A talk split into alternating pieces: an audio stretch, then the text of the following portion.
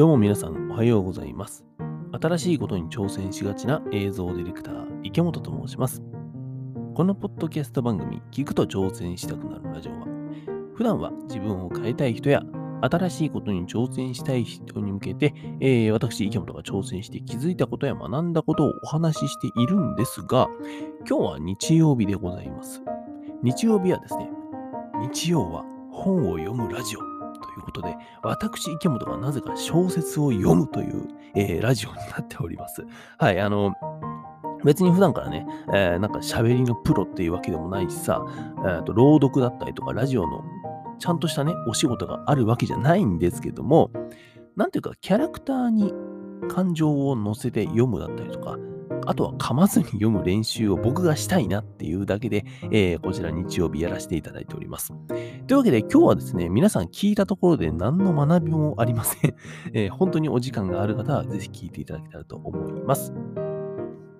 というわけで皆さんおはようございます。改めて、え9月5日日曜日の朝でございますね。えー皆さんどんな日曜日をお過ごしでございましょうか。今日のちなみにお話しする話はですね、あのまあ、基本的に僕は大好きな小説家さんで、星新一さんという方がいるんだけども、基本的にその方の星新一さんの小説を毎週日曜日に読んでいるという感じでございます。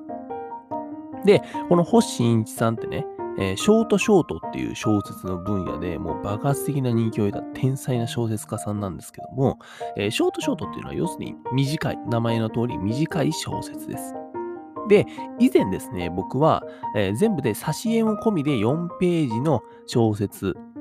を読ませていただいて、それがね、本当に短いんですよっていう話をさせていただいたんですけども、えー今日ですね、あの、改めて自分のこう持っている星新一さんの小説、ちょっと10冊以上ね、持ってるんだけど、それをさ、読んでたの。そしたらさ、見つけました。えー、星新一さんの未来イソップという、えー本ですね。本の中にですね、2ページのお話を見つけました。2ページ。しかも2ページなんだけど、えー1ページ目はちゃんとバーっと書いてあって、2ページ目はね、もうあの半分で終わってます。実際実質1.5ページです。めちゃくちゃ短い話見つけたんで、今日はちょっとそちらの方をね、えー読んでいこうかなと思っております。えーその話はですね、表と裏っていう話でございます。というわけで皆さん聞いてください。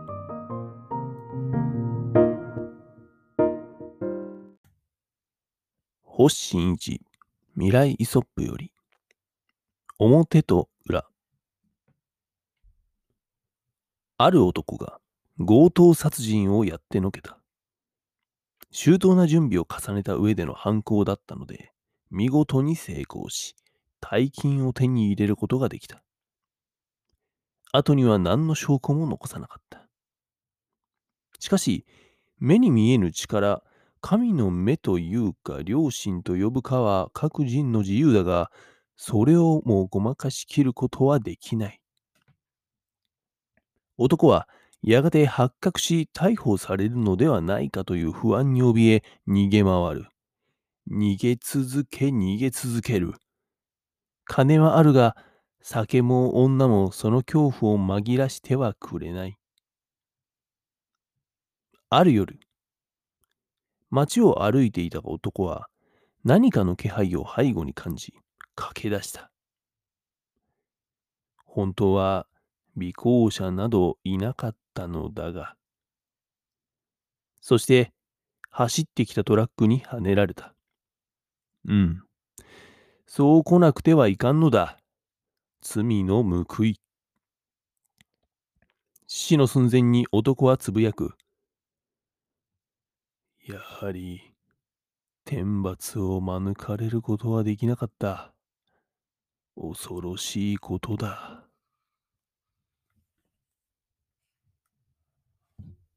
強盗殺人の容疑で裁判にかけられている奴がいる。そいつは絶叫している。俺じゃない。俺はたまたま通りがかり、死体から腕時計を取っただけだ。検事は言う。ふん。他に真犯人がおり、そのうち逮捕されるか自首するはずだとでも言うのか？今となってはその可能性はない。天の助けもそこまでは手が回らないのだ。恐ろしいことだ。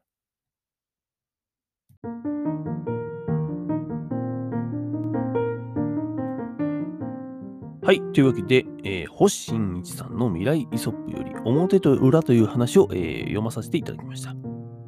短いね。1ページ半だからそれは短いんですけども、だいたい読んでてね、えっ、ー、と、2分半経たなかったかな。あっちゅう間のお話でございました。うん、なんか、まあ、あの、いちいちさ、この内容をね、僕が別に解説するなんて、そんな物理なことはしませんが、僕が感じた、えー、感想を言わせていただくと、まあ、あの、タイトルにある通り、なんかその表と裏というかさ、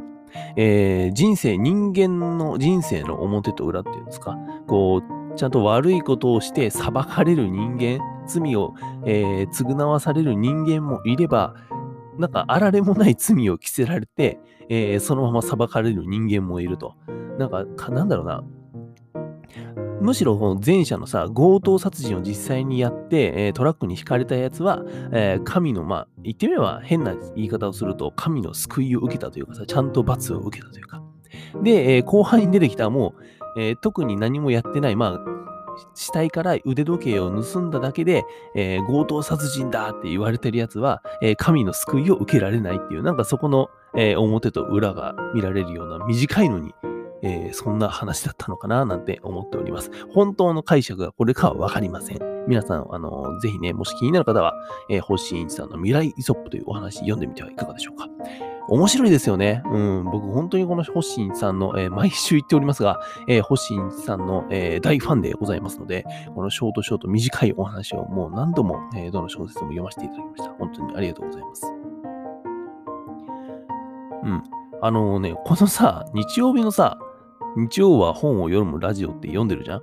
これね、あの、意外とね、僕自分で言うのもなんだよ。自分で言うのもなんだけど、えっと、意外にね、なんか再生されてるんですよ。この僕のラジオ。